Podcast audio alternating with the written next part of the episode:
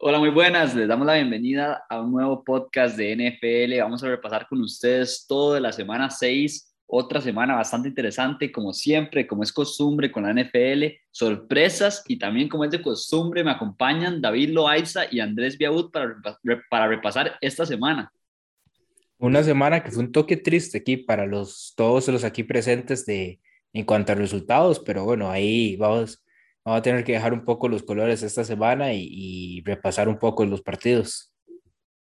Una semana de, un cachetazo de la realidad para algunos equipos y semana rompequinelas también diría yo, porque si hay una quinela que sigue así viva ahorita es porque, bueno, han, bueno, agarrado buenos picks. Yo diría que más rompequinelas le pondría más eh, terminando Survivors, ¿verdad? Porque todos los que tenían Survival creo que tenían ese matchup de los Packers o, muchos y se fueron en todas. Pero bueno, comencemos. Yo, un comentario de Survivor. Yo estuve en Survivor, duramos dos semanas. Éramos 13 picks, dos semanas duramos. La NFL es así, ¿verdad? Sí, no, la gente lo que está haciendo ahorita en el Survival es que lo vuelve a empezar, porque normalmente se le da apostadito y bueno, dos semanas de, de de torneo no, no, no vale la pena. Entonces van a tener que seguir jugando Survival, pero bueno, eso es lo que deja la NFL, ¿verdad? Hay que empezar a apostarle más bien a esas, a esas sorpresas, diría yo. Y bueno, comencemos con el primer partido porque las, la jornada de la mañana fue sumamente sorprendente. Sabemos que ninguno de los equipos favoritos ganó en realidad y una de las sorpresas fue el equipo de Tampa Bay Buccaneers que salía como favorito contra unos Steelers que iban uno ganado, tres perdidos, uno ganado y cuatro perdidos en el sótano de la FC del Norte, esta división que hemos hablado años anteriores, que es muy tallada, pero este año los Steelers no están compitiendo.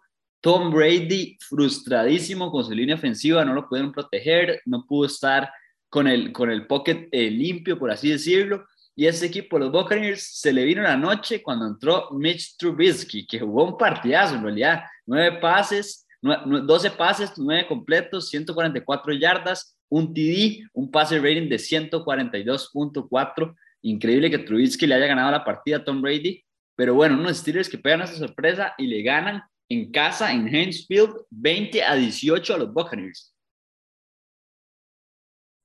Y un partido que los, los Buccaneers favoritos que porque era casi 7, 8 puntos, ¿ah?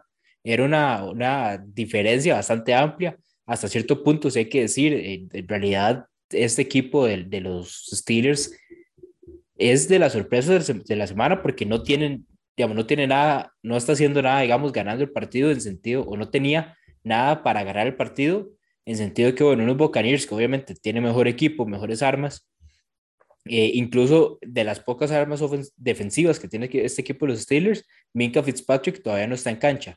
Entonces termina siendo una, un golpe bastante duro para los Buccaneers y se amplían, ¿verdad? las dudas que hay en esta conferencia porque seguimos con, con, que en realidad ahorita todavía no hay un, un solo equipo que, que, que nos logre convencer para tenerlo como candidato al título. Todos resulta que ahora los Packers y los Buccaneers eh, salen derrotados ante los Jets y los Steelers, entonces siguen las dudas por parte de esta conferencia. Sin duda alguna, una gran sorpresa de este partido de Tampa Bay contra Pittsburgh y, el hecho de no solo de, que Pittsburgh haya ganado, sino en cómo lo, lo, logró, ¿verdad? De la mano, volviendo a, un viejo conocido y, jugando con los corazones de Pittsburgh, ¿verdad? Porque querían ver a Kenny Pickett, este, que sea el que los lleve a, a la victoria y, esta temporada sea el quarterback, pero bueno, entra Trubisky y juega un partidazo y les regala el, la victoria de la semana. Y por otro lado, los Buccaneers que siguen viéndose mal, en la ofensiva no, no parece que estuviera engranada de la mejor manera. Este, estuvo Godwin, estuvo Mike Evans, eh, Leonard Fournette, haciendo de lo suyo un poco más este, callado en la parte de, corriendo solo 63 yardas en 21 acarreos. Y vimos a un Brady frustrado reclamándole a la línea ofensiva de que ellos pueden jugar mejor. Y además, eh, tras de eso salen las noticias de que Brady no estuvo el último día, eh, si, si, mal no estoy, el viernes no estuvo con el equipo por estar en, en una boda, así que eh, se le suma esas, esas, esas preguntas a Tampa Bay y como bien comentaba David, la nacional está súper abierta y los equipos llamados a contender, los que han dominado las últimas temporadas, como son los Rams, como son los 49ers, como son los Packers, como son los Buccaneers, todos se han visto mal y lo más bien hemos visto equipos eh, sobresaliendo que nadie esperaba, como los Giants, como los mismos Cowboys, los Eagles, es decir, los equipos de New Jersey, que, que, le traen dolores de cabeza a algunas personas estas dos semanas. Pero sí, lo que veníamos hablando estas semanas, si siguen las preguntas en la nacional. Así que tenemos equipos que, que están, eh, y, se me viene la pregunta, ¿estamos ante un relevo de equipos eh, contendientes en la nacional o es solo un bache de inicio de temporada? O sea, ahí, o sea, Alejandro, ahí yo entraría en el hecho de que tal vez por mencionar, y hablando de tanto los Buccaneers como los Packers, son dos equipos cuyos quarterback ya están en las últimas de sus carreras incluso que el Tom Brady todavía esté jugando sorprende a, un montón todavía. Y Aaron Rodgers, aunque incluso para él y para el equipo, yo creo que también ya les conviene que, que vaya pasando, los, pasando las riendas. Entonces, podríamos decir que a ciertos equipos puede ser un bache, como los Rams, como los Niners, y algunos otros equipos puede ser que ya están llegando al fin de, de, las, de los tiempos dorados. De la ventana, de la ventana Super Window, como dicen. Sí, a, esas ventanas de victorias y ya estarían eh, pasando la torcha a estos otros equipos jóvenes que se están consolidando de mejor forma. Sí, es que cuando uno lo piensa, los últimos jugadores estrellas que han entrado a la liga en la parte de quarterback han sido por el lado de la AFC. Yo diría, mi, mi teoría, mi hipótesis es que la culpa la tiene Tom Brady y Bill Belichick por ese dominio que tuvo de los Patriots en la AFC. Muchos años los Patriots estuvieron dominando y tal vez cuando se va Tom Brady entra la oportunidad de que estos equipos aparezcan y bueno, por esa misma dominación estos equipos tenían esos picks bajos, equipos como los, propios, los propios Buffalo Bills, todo el tiempo que estuvo Tom Brady eran dos victorias aseguradas prácticamente, el equipo Buffalo nunca tuvo un, un quarterback para competir, apenas se va Tom Brady, consiguen a Josh Allen nada más y nada menos y, le da la vuelta a la franquicia, así de fácil. Tenían los jugadores y sabemos que estos equipos a veces están a un quarterback de ser contendientes y así ha sido el equipo de los Buffalo Bills. A mí lo que me preocupa de la Nacional es que claramente ido mejorando. Son equipos que empiezan lento, como el equipo de, los Bucks y los Packers, es normal que empiecen lento, pero yo no veo el, techo de la NFC tan alto como el de la AFC. O sea, digamos, toman en cuenta los dos mejores equipos por récord de la NFC, que son los Eagles, y la AFC, que son los Bills. Y yo en cinco partidos no creo que los, Eagles le ganen ni uno a los Bills. Ese es el amor que le tengo a los Bills comparado con los Eagles. Creo que es un, es un, un fake ese, ese récord. Si, si, bien los Eagles van a competir, no los veo ganándole ni siquiera los, a los Chiefs. Es un equipo que, que veo ese margen, esa diferencia bastante amplia entre los top de la AFC y los top de la NFC y nada más, aunque le doy la vida, se lo dejo ahí. Los Dallas Cowboys están compitiendo contra unos Eagles y se están viendo muy bien en la NFC. Yo viendo a Dallas, si estuviera del otro lado la conferencia en la AFC, póngale en la AFC Norte, con, con los Bengals y Ravens y Steelers, no considero que el equipo de, de Dallas estaría con ese récord tan positivo. Tal vez la clave, como dices, Chandy, es eh, los corebacks consolidados y los corebacks. Es que estos equipos de la Nacional están dando muy bien y han tenido muy buenos picks eh, en defensa, eh, armas en ofensiva, pero no, no tenemos quarterbacks consolidados como es el caso de los Giants, digamos que tienen un muy buen equipo y un quarterback con muchas preguntas como el Daniel Jones. Los mismos Eagles este año se esperan muchas cosas de Jalen Hurts, pero todavía no podemos decir que es un quarterback 100% consolidado ya como uno de los estrellas de la liga. Entonces tal vez si estos equipos logran encontrar quarterbacks consolidados, definitivamente estaremos hablando de un paso generacional pero en la americana sí los tenemos los cuervos consolidados, entonces ya, ya tenemos los equipos top claros, ¿verdad? Y, y es que sí, allá están los mejores quarterbacks, eso sí, sin duda. Y hay que tomar en cuenta también que en los últimos años, del lado de la NFC, los equipos han ido mejorando con lo que va la temporada y además de eso consiguen armas en lo que va la temporada, en media temporada. Podemos ver el caso eh, claro del equipo de los Rams, que consigue receptores en media temporada, running backs, jugadores defensivos entonces empieza a incorporarse en media temporada, dejando ese espacio en el cap space para, para ver qué es lo que necesita para llegar a esos playoffs y competir. Entonces yo sí creo que van a levantar, pero sí veo al equipo, a la, conferencia de la AFC más dura que la de la NFC de este año. Esperemos que eso sea cierto y OBJ llegue a los Packers a mitad de temporada. Sí, estaría, estaría perfecto para el equipo de Green Bay, a ver si, si Aaron Rodgers consigue esa arma que le tenga un poquito más de confianza, pero bueno, aquí con los Packers sabemos que mejor no ilusionarse, diría yo. Y bueno, vamos con el siguiente partido. Vamos con el equipo de los Ravens visitando los New York Giants. Un partido donde los Ravens otra vez pierden una ventaja. Y eran, David eran 14 puntos, creo que tenía ventaja, ¿verdad? 10 puntos de ventaja tenía en, en el último cuarto. Y el equipo de los Giants otra vez encuentra la forma de darle vuelta al marcador. Y el equipo de los Ravens otra vez encuentra la forma de perder le está dando un síndrome ahí de Atlanta Falcons a los Ravens este año que no me gusta para nada porque es un equipo bastante sólido. Y bueno, los Giants, increíblemente, nadie se lo esperaba. Por el momento, el entrenador tiene que ser el entrenador del año, ¿verdad? Eso, yo creo que no, no, hay duda, porque van cinco ganados, uno perdidos, le ganan a los Ravens, que claramente son candidatos por la AFC, y los dejan en un récord de 500 que deja mucho que desear, ¿verdad? Y es que esta es también, hablando de los Giants, es el tercer juego donde eh, remontan o, o, digamos, van abajo el marcador unos 10 puntos o, o incluso en otros en juegos de semanas pasadas han sido más.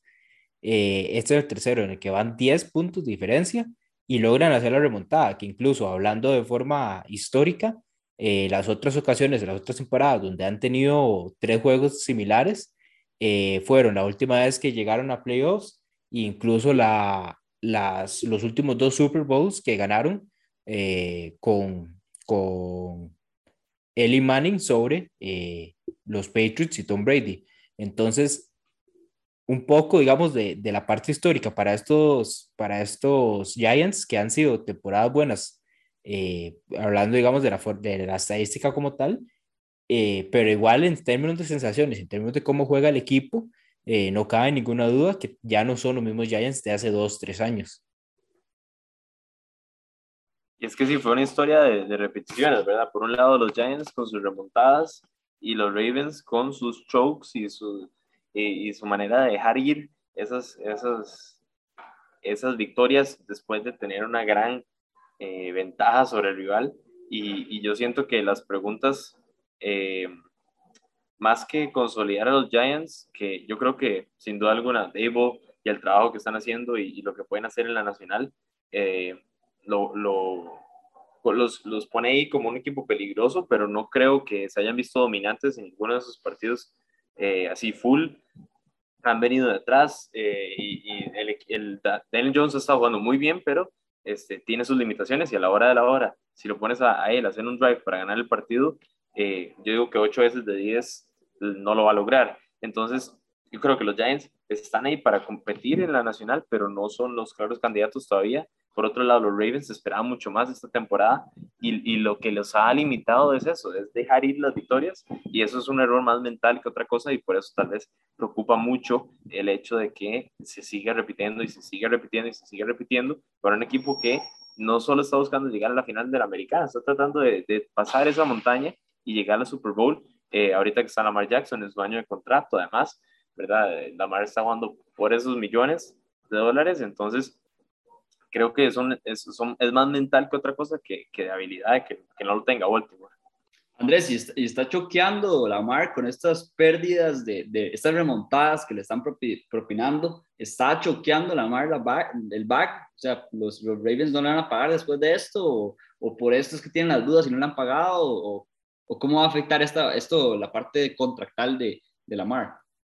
Sí, es, es, como eso de que se está demostrando exactamente lo que ellos estaban, las dudas que tenía Baltimore sobre el, el Lamar, y Lamar dijo, ok, o voy a, voy a apostar por mí mismo y voy a llegar y voy a hacer una temporada espectacular para poder tener ese contrato de, de, máximo y poder ser el quarterback mejor pagado de la liga en el momento, ¿verdad? Pero más bien hemos visto eh, que los finales de los partidos, como por ejemplo contra Miami, este contra los Giants, se le ha visto eh, errando cosas que no deberían er-, errar un quarterback que le vas a pagar la millonada que le vas a pagar. Ok, si fuera un quarterback promedio, sí, puede errar esas cosas, pero si quieres ser el mejor pagado de, de tu equipo, de, de, la liga, de la conferencia, tienes que, que, ser impecable en esos aspectos de, de, ok, te damos la bola y ve, consigues un primer down y ganas el partido, eh, te damos la bola y consiguieron un touchdown para ganarnos el partido y no lo ha logrado Lamar Jackson en los últimos partidos. Entonces, eh, yo estaría preocupado si fuera él en el hecho de que tiene que mejorar ese aspecto de cerrar bien los partidos y poder llevar a Baltimore a, al, al siguiente nivel. También tomar un poco en cuenta que más allá de Mark Andrews, en términos de recepciones, tal vez un David Duvernay, pero en, los últimos, en estas últimas dos semanas, Rashad Bateman ha estado inactivo, ¿verdad? Entonces, obviamente, eso es algo que le, le hace un poco de daño a Lamar, eh, que aún así no, digamos que no justifica, por decirlo de alguna forma, estos cierres, porque sí hay mucha culpa que repartir en, en que te remonten ya tres juegos donde en dos ibas ganando por 14 hasta, o hasta más puntos, después en este ya es una diferencia de 10 bastante cómodo para que la puedas manejar y que te la remonten eh, sin mayor esfuerzo, sin mayor eh, preocupación por parte del otro equipo. Entonces, hay mucha culpa que repartir y mucho que analizar para este equipo de los Ravens. Eh, si quieren, digamos, darle vuelta a la temporada y empezar a, a meterse en los contendientes, porque ya van con un récord de 3 a 3 y en términos de la división se les está empezando a, todavía está muy tallada, con incluso los Browns con 12-4 y los Bengals también en 13-3. Entonces todavía tienen tiempo para llevarse la división y para también eh, empezar a corregir todo lo que han fallado en, estos, en estas semanas. Bueno, hablemos de otro equipo que ha decaído un poco en la parte de la AFC y es el equipo de Miami Dolphins. Claramente eso está relacionado a la lesión que sufrió Tua, una lesión bastante peligrosa. Y después de esto, eh, Teddy Bridgewater también se lesiona. En el partido contra los Vikings de esta semana eh, comenzó el suplente y se lesionó también, entonces tuvo que entrar Teddy a, a, reemplazarlo y el equipo de los Vikings le pegó al equipo de Miami. Allá en Miami estaba calientísimo el partido. Y bueno, los Vikings le ganaron 24 a 16 a los Dolphins para mejorar su récord a 5 ganados, 1 perdidos. Yo le decía a, ustedes, le decía que este equipo de los Vikings yo pensaba que iba a levantar a principio de temporada por los cambios que hicieron y por mala suerte que tuvieron. Y así lo ha hecho, está liderando la conferencia de los Packers sorprendentemente. Y bueno, un equipo de los Vikings que yo sí les quiero preguntar, ¿van en serio estos Vikings por la NFC? Vamos a ver, yo siento que Minnesota sí que, así como todos los equipos del Nacional, excepto los Eagles, eh, no ha demostrado dominar todos los partidos que se les espera que vaya a dominar. Este partido contra Miami lo ganaron, sí, pero se vio cerrado algunos momentos y hubieron momentos donde Miami, con todas las lesiones que tienen, pudieron este, acercarse un poco más. Inclusive vimos a Miami otra vez de vuelta, de vuelta con su gran ataque eh, aéreo. Lástima, de verdad, lástima lo de, eh, muy lamentable lo de Tua, porque ese equipo de Miami se veía bastante en serio hasta, hasta ese, esa aparatosa lesión de, de Tua y bueno, dicen que, que, que ya terminó el, el, protocolo de conmoción y que puede ser que vuelva hasta la próxima semana. Eh, pero bueno, hay que, con Tua es, hay que pensar en cosas más allá que fútbol americano. Pero bueno, la pregunta exactamente, Alejandro, ¿los Minnesota Vikings van en serio? Bueno, yo siento que todavía no han demostrado, eh, como el resto de los equipos del Nacional, pero por eso mismo puede ser que tengan el, el chance, y ya que la Nacional está tan abierta, eh, que puedan tomarla por sorpresa y, llegar al, Super Bowl. Eh, aún así, siento que si, le, si logran limitar a Justin Jefferson, se, se vuelve una, una, ofensiva bastante, bastante limitada en la cual depende mucho de Dalvin Cook y, y Kirk Cousins ha demostrado una y otra y otra vez que no es un quarterback élite y que no, no te va a llevar hasta, hasta más allá. Te, te consigue 10 de ganes a la temporada, pero no te lleva muy lejos en la postemporada porque es un quarterback limitado, ¿verdad? Entonces, esa sería mi opinión acerca de los Vikings después de esta semana. Yo con los Vikings lo veo que, digamos, logran, ¿verdad? La, la super victoria contra los Packers en ese arranque de temporada y los Eagles como que les pegan un, un golpe de realidad un poco eh, en esa segunda semana, pero después de eso, poco a poco han ido reconstruyendo han logrado sacar las victorias, que es lo importante.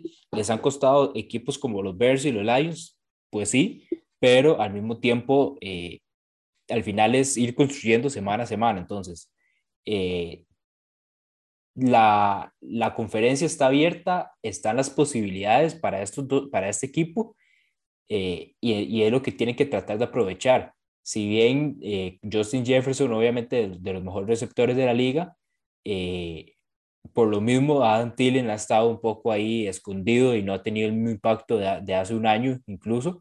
Y un Dalvin Cook también ha estado un poco, un poco olvidado en, en esta ofensiva. Entonces, lo que yo diría es que por lo menos eh, vayan, lo que yo diría es que vayan tratando de, de, meter en ritmo a estos dos jugadores que sabemos que los van a necesitar en los playoffs, eh, porque Justin Jefferson siempre va a estar ahí.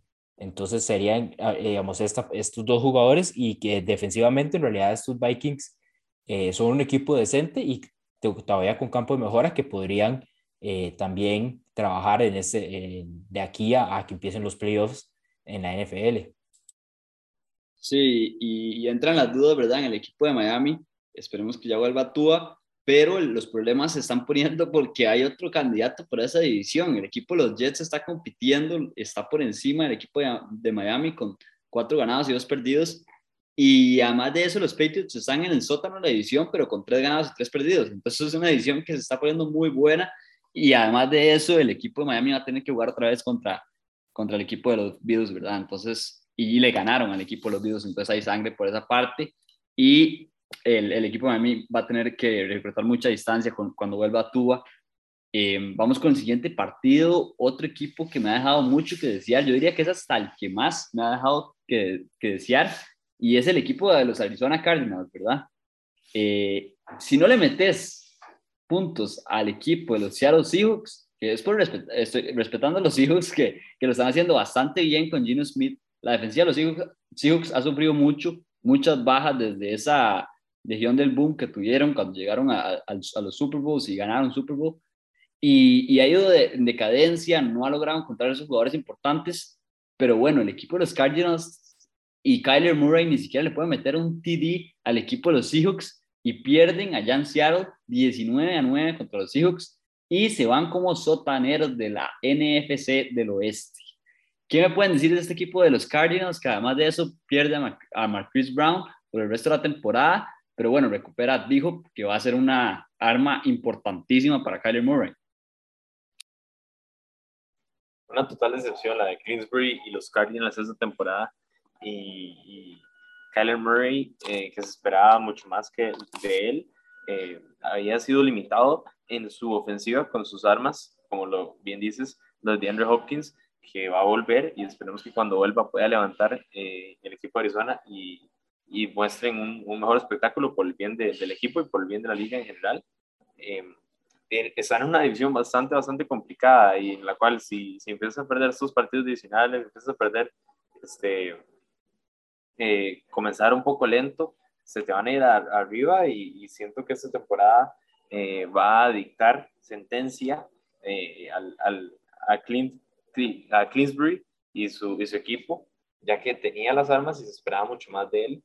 Otra cosa totalmente de ¿verdad? Que se esperaba muy poco y han logrado generar mucho más de lo que la gente esperaba. Y es un equipo que juega bien y que Gino Smith ha, ha logrado este, manejar los, los, los, partidos de la manera justa para, para ganarlo. Así que totalmente decepcionante. Kingsbury siento que se va a ir en alguno de los lunes eh, de, lunes negro.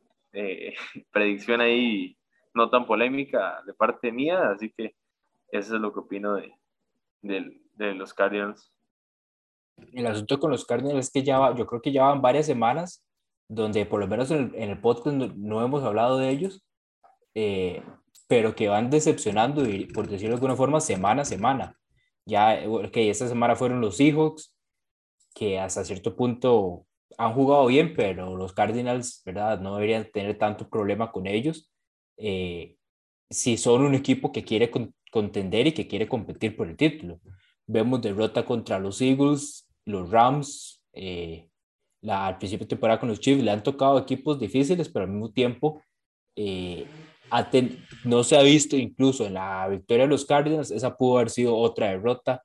Eh, los mismos Panthers hace un par de semanas les costó al, al, principio el juego. Entonces han sido como semana a semana, hemos visto problemas en ese equipo de, de Arizona, que es lo que nos deja dudas. Y nos deja dudas de todos, de Kyler, deja dudas de, de Cliff, eh, y habría que ver las, los movimientos en el roster de, estas, de esta semana, cómo les ayuda para el, el, juego que sigue ante los Saints. De Andrew Hopkins ya está de vuelta, eh, también eh, un trade por Robbie Anderson, eh, a cambio de un par de, de, selecciones en la sexta y séptima ronda.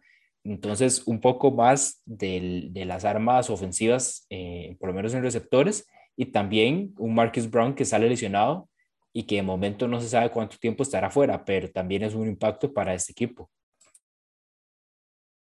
Se supone que va a quedar fuera toda todo el resto de la temporada, esperemos que no. Pero bueno, otra cosa que me sorprende de este partido es que el equipo de los Cardinals tiene más yardas que el equipo de los Seahawks, ¿verdad? Eso es un tema interesante porque normalmente el equipo que tiene más yardas debería de ganar el partido, pero bueno, ahí, ahí queda debiendo los Cardinals. Esperemos que levanten con Dijo, porque este equipo a mí me gusta, me gusta lo, lo que puede llegar a ser. Solo, solo para terminar, eso lo que demuestra es un, un mal manejo de, del entrenador de no poder pedir las jugadas correctas para poder anotar. Entonces, y es otra, otra, otra indicación de, de, lo que digo de Kingsbury, que no, no le da mucho futuro en Arizona. Y ojo, Andrés, porque ya veníamos del partido de los Eagles, donde vimos claramente que el equipo de los Cardinals podía ganar el partido, ¿verdad? Pero decisiones, malas decisiones al final de tanto el entrenador como Kyler Murray terminan complicando y dejando una patada de Amendola que Amendola está para que lo dropeen. Así que en cualquier momento lo sueltan. Amendola perdió, eh, falló un punto extra además contra los Seahawks. Había fallado la, la patada contra los Eagles. Entonces yo creo que el kicker de Arizona va a terminar sin trabajo en estas futuras semanas y sigue por el rumbo que está. Y bueno, vamos con el siguiente partido, que ese sería el partido de la semana, claramente una revancha de esa semifinal de la conferencia de la AFC del año pasado, un partidazo, ese, fue un partido, ese fue de los mejores partidos que yo he visto en la NFL, fácil, un ida y vuelta, Josh Allen y Patrick Mahomes haciendo lo que querían con esas defensas, pero bueno, los Bills que tuvieron un planteamiento un poco más tranquilo, más defensivo, igual el equipo de Kansas que quería que su defensa fuera protagonista, un partido muy parejo desde principio a fin, increíble pensar que nos fuimos al descanso nada más 10 puntos a 10 puntos, ¿verdad? Y además de eso, que se fueron blanqueados en el primer cuarto, súper interesante, pero bueno, el equipo de los Bills va a Kansas City, a Arrowhead Stadium, y le pega 24 a 20 al equipo de Kansas City y se lleva ese primer puesto, ese primer sembrado de la AFC. No me sirvió la táctica de, de escoger el ganador del juego con la moneda, porque terminaron, y por momentos estuvo cerca. Los Bills terminaron logrando esa anotación en, en ese cierre para llevar ese juego, pero por momentos estuvo cerca y es porque ambos equipos son muy, muy, muy parejos. Vemos ambos, ambos quarterbacks tirando más de 300 yardas, eh, incluso muy, muy parecidos en, en, términos de las del yardaje completo. Los Bills terminaron tuviendo, terminaron ahí con un poco de ventaja en el juego terrestre, con un Singletary que hace rato lo, no, no, escuchábamos su nombre en, en este equipo de Buffalo. Y bueno, lo mismo de siempre, Stephon Dix, ciento y pico de yardas, Gabriel Davis apareciendo en, un momento importante, Dawson Knox con una anotación, Travis Kelsey, Juju Smith-Schuster, ahí logró eh, un poco de, de, actuaciones para este equipo de, Kansas, pero al final termina siendo igual un, un enfrentamiento muy parejo para ambos equipos y que estaba para los dos, para cualquiera que, que lo podía ganar. Se esperaba una explosión ofensiva, ¿verdad? Desde el inicio y todo el mundo diciendo, ok, esto va a ser Mahomes contra Josh Allen, ver quién anota más puntos. Hablaba mucho de la ofensiva, de las armas. Bueno, terminó siendo eh, clave la defensiva de los dos equipos. Le, tal vez no les gustó la narrativa esa de que iban a haber 50 puntos de parte de los dos quarterbacks y, y como siempre las defensivas son con menos amor, se, se habla menos, anotan menos puntos en fantasy, entonces a la gente no les importa tanto. Entonces, eh, un partido bastante, bastante interesante, como lo decía este, Tony Romo, que las defensivas estuvieron más preventivas, fueron más, eh, no permitieron jugadas grandes ni a Buffalo ni a Kansas City. Sabemos las armas que tienen, sabemos el brazo que tiene tanto Allen como Mahomes inclusive Allen logra pasar una Gabriel Davis en un, en un descuido, en un cover one ahí que tenía Kansas City. Entonces, siento que el partido dio lo que se esperaba de él. Tuvimos dos equipos luchando hasta el final, inclusive un, un drive de 16 segundos, algo así fue de Kansas City para conseguir tres puntos, parece a la, a la primera mitad. Y luego que Kansas City tuvo la bola para ganar el partido y no lo logró, Josh Allen con sus brincos increíbles y, su atleticismo, estamos viendo a los dos mejores quarterbacks de la liga, sin duda alguna, eh, y va a ser bastante interesante ver cómo estos dos equipos se desenvuelven el resto de la temporada y se enfrentarán en los playoffs. Ojalá que sí, ojalá que se enfrenten y que sea un excelente partido. Sí, ojalá que se dé ese macho, ojalá que se dé en la final de, conferencia, pero bueno, son dos equipos que sabemos que tienen el, techo altísimo. Yo creo que lo que termina definiendo el partido son las entregas de balón. Digamos, Patrick Mahomes tuvo dos intercepciones, en el caso de Josh Allen solo hubo un fumble, entonces por esa parte le saca la partida a Josh Allen. Y esa jugada donde dice Andrés que se salta al defensivo es increíble, es increíble lo talentoso y lo atlético que son esos dos jugadores. Pero bueno, yo no me imagino un partido de playoffs en, en, estos dos de que alguno le dé la paliza al otro. O sea, yo veo todos los partidos así de ida y vuelta y se ve reflejado en eso que dijo Andrés, que el equipo de Kansas consigue unos tres puntos agonizando el reloj con 15 segundos. Eh, consigue primero Dave, Davis el touchdown, pase Josh Allen, 34 yardas, buen pase, una bomba. Y bueno, dejaba 22 segundos en el reloj, nada prácticamente. Y, y, Patrick Mahomes se saca un as de la manga, consigue tres puntos más. Así va a ser el partido de, de playoffs cuando se encuentren, diría yo. Pero bueno, un partidazo definitivamente. Como decimos, ofensivamente los dos equipos muy parejos, defensivamente es lo que también define un poco el juego y es porque hablas un poco ahí de, las intercepciones. Y es que ese equipo de los Bills en esos momentos es el primero, el número uno en la liga en cuanto a intercepciones, es el número dos en cuanto a turnovers, eh, ahí está el top 5 de, de, saqueos, entonces es una de las defensivas en estos momentos que podemos rankear eh, como, como una de las, de las, mejores en la liga y que es lo que al momento de llegar a los playoffs le va a dar tal vez ese paso extra o ese, ese, ese salto para que puedan llevarse ¿verdad? a la conferencia. Sin duda el equipo a vencer es Buffalo ahorita en la NFL. Sí, sí. Bueno, bueno, los Eagles, Andrés, porque todo el mundo le quiere quitar el invicto a los Eagles, diría yo. Uh, yo creo que puede, agarras a 12 personas y dices Eagles o Bills hoy por tu vida y todos van a agarrar los Bills. Entonces, el equipo va a ser Buffalo. Bueno, y es eso de que hablábamos, de hay formas de ganar, ¿verdad? La forma contundente que ganan los Bills cada partido, yo creo que dice un poquito más de lo que ha ganado los Eagles, que tal vez no han podido parar o ningún equipo ha encontrado esa fórmula para parar el juego terrestre. Pero bueno, de los Eagles vamos a hablar más adelante en la sección de Rapid Fire que se viene. Carson Wentz se mantiene invicto cuando juega los jueves. En este día tiene siete victorias. En otro muy emocionante juego de jueves por la noche. Matt Ryan empieza a despertar y durante la victoria sobre los Jaguars pasó a Dan Marino para ser el séptimo lugar en la lista de yardas aéreas de todos los tiempos en la NFL. Con la victoria de los Patriots, Bill Belichick se pone 324 victorias en la NFL, empatando a George Halas en el segundo lugar para el listado histórico. Jamar Chase regresó a su ciudad natal para enfrentar a los Saints y puso un season high de 132 yardas con dos touchdowns. Llegó el momento de Kyle Pitts. El tight end sensación de la temporada pasada logró su primera anotación en esta temporada y además su primera en suelo estadounidense durante el domingo en la victoria ante los 49ers. Los Jets le quitan a los Packers una racha de 15 partidos en casa con victoria en la sorpresa de la semana. Los Rams anotaron 17 puntos en la segunda mitad para sepultar a los Panthers y llevarse la victoria. Lastimosamente me toca a mí decir esto. ¿Quién frena a los Eagles? Ya van seis victorias consecutivas para este equipo de Filadelfia y viendo el calendario, pareciera que el invicto se va a mantener por varias semanas. Con la anotación de lunes en la victoria de los Chargers, Austin Eckler es el octavo jugador en la historia de la NFL con al menos 25 touchdowns terrestres y 25 touchdowns por recepción en su carrera, para que la anoten ahí para el fantasy. Bueno, y ahora sí vamos con la parte más interesante de este podcast, la parte picante, aquí los roses que se prenden en, en punto de partida. Y bueno, primero comencemos repasando la, la, la tabla de la semana. David, ¿cómo nos fue esta semana en las predicciones?